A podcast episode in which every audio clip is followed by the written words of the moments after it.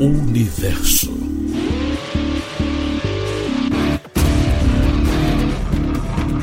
Em 2024, quando se completa 55 anos da ida do homem à Lua, está previsto o retorno ao nosso satélite natural e com a expectativa dos primeiros passos de uma mulher por lá. Este é o objetivo do programa Artemis, da Agência Espacial Norte-Americana, a NASA. O nome é uma referência à deusa grega, irmã gêmea de Apolo, que foi como ficou conhecida a primeira missão em solo lunar, em 1969. O programa prevê missões não tripuladas e tripuladas nos próximos anos. A iniciativa está sendo implementada em um período de grandes avanços na exploração do espaço, marcado pela descoberta de moléculas de água em solo lunar e por missões tecnológicas em curso e futuras para o planeta Marte. Liderado pelos Estados Unidos, o projeto conta também com a participação de outros 12 países. Dentre eles está o Brasil, que assinou o acordo de cooperação neste mês. Para a NASA, a parceria é uma forma de ampliar a participação dos países e garantir o uso pacífico do espaço. Para o Brasil, este é um momento decisivo para o Programa Espacial Brasileiro, que projeta a ciência que tem sido feita no país, como avalia o ministro da Ciência, Tecnologia e Inovações, Marcos Pontes. Confira a entrevista. O que representa para o Programa Espacial Brasileiro assinar este acordo de cooperação com a NASA, que prevê enviar essa missão tripulada e com a presença de uma mulher à Lua? Bom, o acordo que o Brasil assinou com a NASA, chamado Programa Artemis, ele tem uma importância muito grande de vários aspectos do ponto de vista do Programa Espacial Brasileiro. Ele se associa aos desenvolvimentos que nós estamos fazendo em cinco áreas do programa, que é a área de, é, lança, de, dos foguetes lançadores, de satélites e cargas úteis, a área de aplicações do espaço, o, o infraestrutura de lançamento, que é o Centro Espacial de Alcântara, e também a renovação né, de toda a legislação de espaço. E o Artemis, ele possui, é, como ele se estende à Lua, Marte, é, espaço profundo, tem uma série de oportunidades que vão né, trazer de forma sinérgica os nossos estudantes, os nossos é, universitários também, pós-graduandos, mestres, doutores para pesquisas né, na Lua, em outros locais desenvolvimento de equipamento por empresas, desenvolvimento por startups, né? ou seja, é uma possibilidade muito grande, inclusive para aqueles que querem aí né, as carreiras dentro do programa espacial e quem sabe até outros astronautas. Alguma área específica em que o Brasil teria expertise para oferecer o projeto Artemis? Na prática, como é que se dá essa cooperação? É, existem muitas áreas em que o Brasil pode cooperar.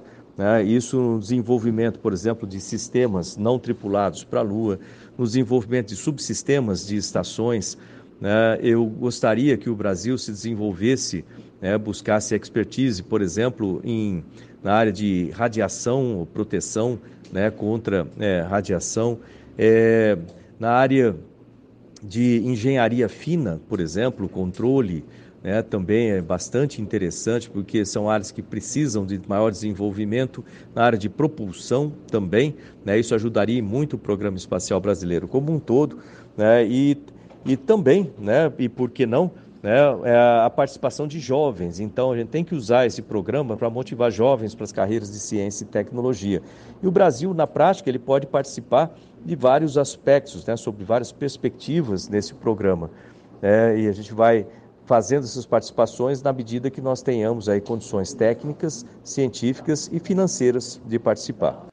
A missão Artemis está sendo realizada em um momento em que a confirmação de moléculas de água em solo lunar, como esta conjuntura pode desdobrar em avanços para outras missões, como as previstas para Marte também.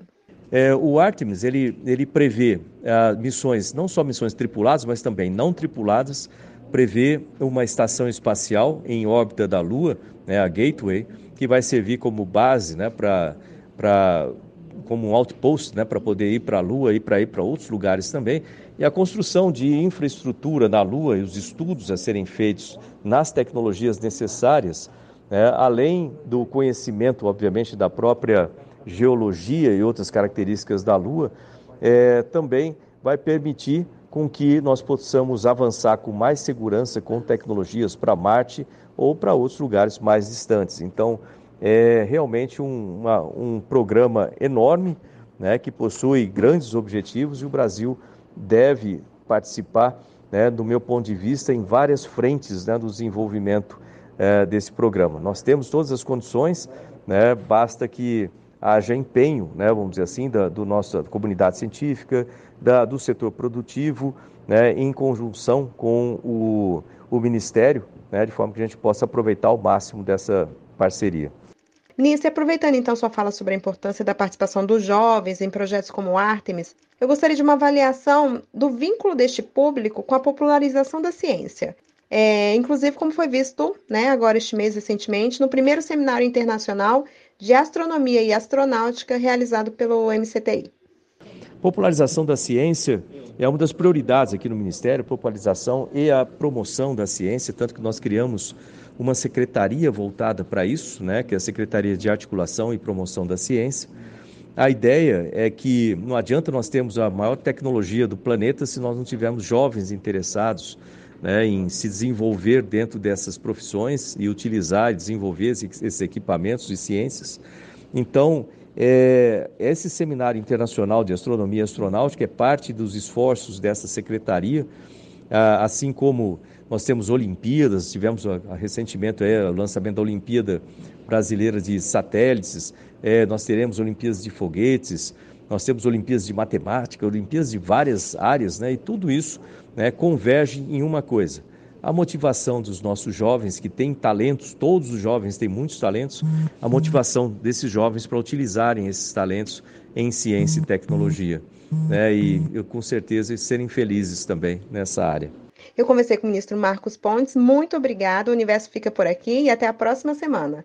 Da Rádio Agência Nacional em Brasília, Adriele Alves. Universo.